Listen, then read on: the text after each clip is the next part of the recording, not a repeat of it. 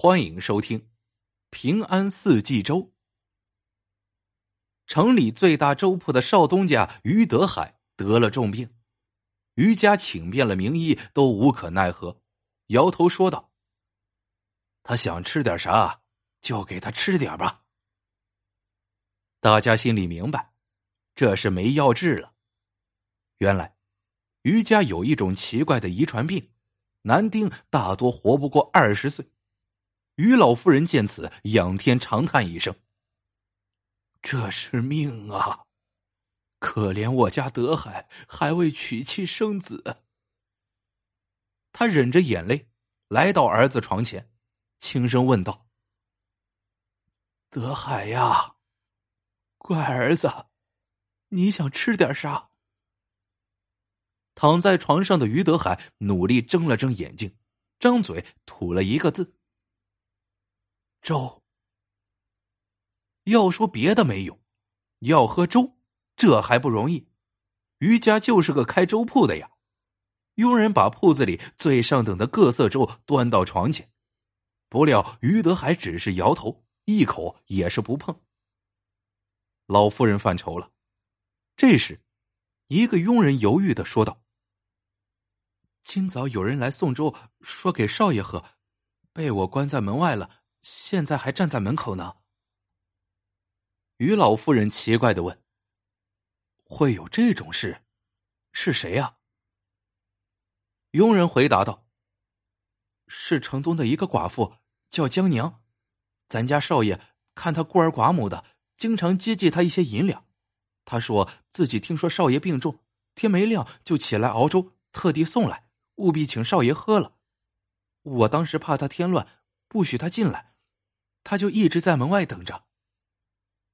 老夫人点点头，说道：“倒是个知恩图报的女子，难为人家一片好心，请她进来吧。”不一会儿功夫，佣人带进两个人来，一个面容清秀的少妇牵着一个小男孩，那个小男孩长得虎头虎脑，老夫人越看越喜欢，拉过来问道。你叫什么名字呀？男孩答道：“李建生。”少妇从随身带的篮子里端出一碗粥，掀开盖子，喷香扑鼻。老夫人问：“你就是江娘？这粥是你熬的？”江娘轻声轻语的答道：“贫妇自幼就会熬粥，给什么人喝什么粥，颇有些心得。”老夫人点点头。这叫什么粥啊？江娘回答道：“平安四季粥。”老夫人点点头。平安四季，好名字。他转身扶起于德海，舀了一勺粥送到他口边。于德海喝了一小口粥，脸上泛出了红光。他看了一眼江娘。说了一声“好”，一歪脖子没了气儿。老夫人顿时哭晕过去，好不容易缓过神来，对江娘说道：“多谢你的粥，我家德海是喝了平安四季粥，这才安心上路的。你们娘俩以后就留在我余家吧。”于是江娘母子两个住进了余府，江娘就在厨房里帮工，她最擅长的就是熬粥。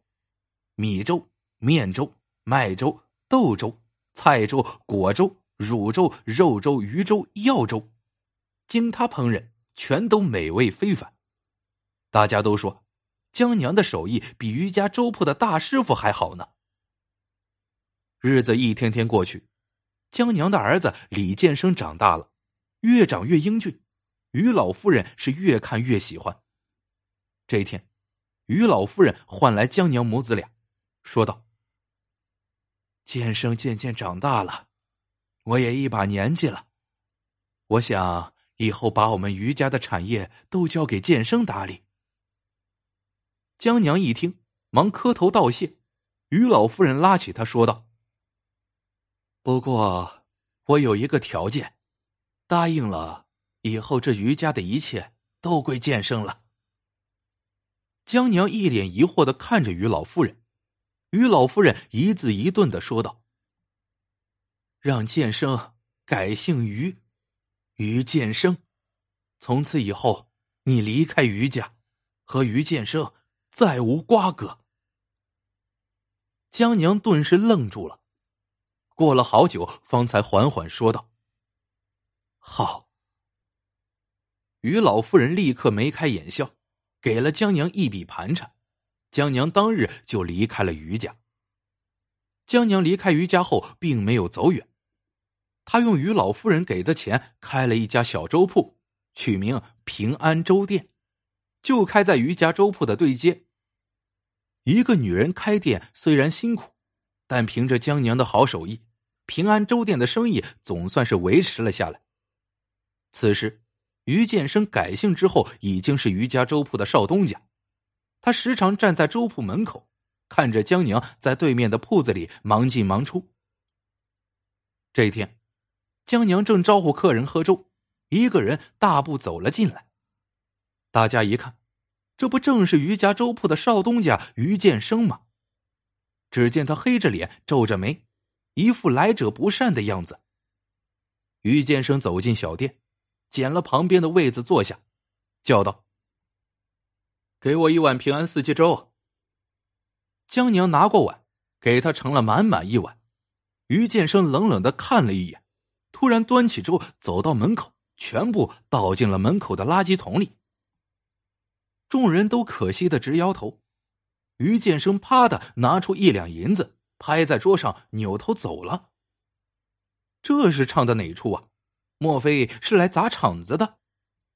大家都看着江娘，江娘倒是一副不气不恼的样子，过去收拾了碗，收了钱，继续做生意。第二天，于建生又来了，照例点了一碗平安四季粥，还是一口不吃，全部倒进了垃圾桶，又留了一两银子。有人气不过，对江娘说道：“他这不是诚心触你眉头吗？”有这么对自己亲娘的吗？他再来，你别卖给他了。江娘却只是笑笑，说道：“他出了钱买了粥，是喝是倒是他自己的事情。”从此，于建生每天一大早都来买粥、倒粥，引了好多人专门来看热闹。可江娘就是不发火，也不轰人，大家都有些失望了。不过心细的人发现。江娘给于建生舀的粥越来越稀了，有人就说：“该，谁让他这么糟蹋粮食？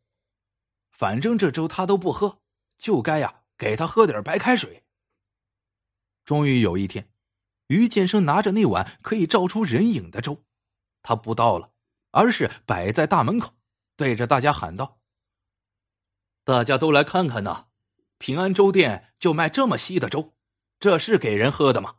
太不像话了！这么一吆喝，大家明白了，原来于建生算准了，他天天倒粥，老板娘一定会把最稀的粥给他，这样他就可以借机找茬闹事了。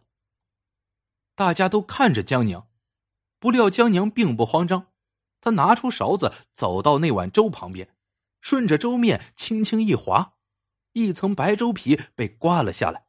上面一颗接着一颗像绽开的糯米粒，接着他又继续刮了一层，黄灿灿的，一看就知道是小米。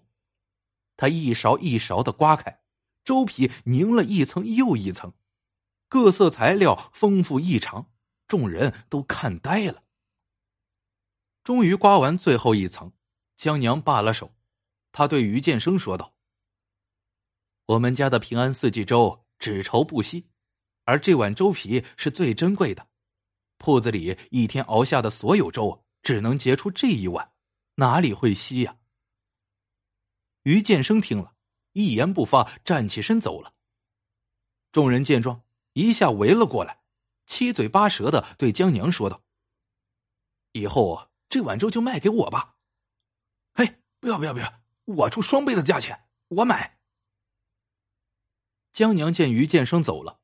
无力的摆了摆手，说道：“这碗粥皮只留给我儿子喝，他是我儿子，从小喝着粥皮长大的。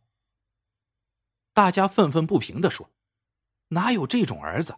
为了抢生意，竟挤兑母亲的买卖。”江娘低下头，不说话了。这次事情过后，用料实在、粘稠绵密的平安四季粥就出名了。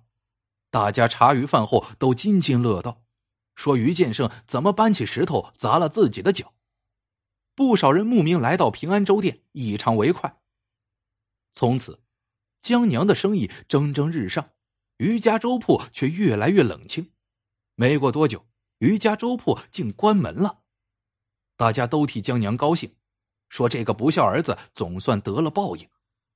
不料江娘知道后，却关上门，整整哭了三天三夜。众人都很奇怪，江娘边哭边说。一定是剑生死了。众人不信，到于府一打听，竟然果真如此。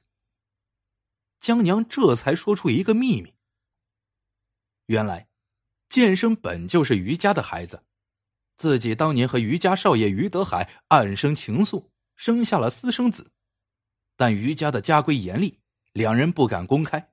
后来于德海病重，江娘听说了。就想方设法和他见上了最后一面，后来便顺水推舟，让孩子认祖归宗。众人听罢，方才顿悟，细细算来，于建生今年正好二十岁。江娘哭着说：“建生是从小喝我的粥皮长大的，怎么可能不明白其中的奥秘？他是知道自己日子不多了。”宁愿背上恶名，也要在去世前帮我把招牌立起来呀！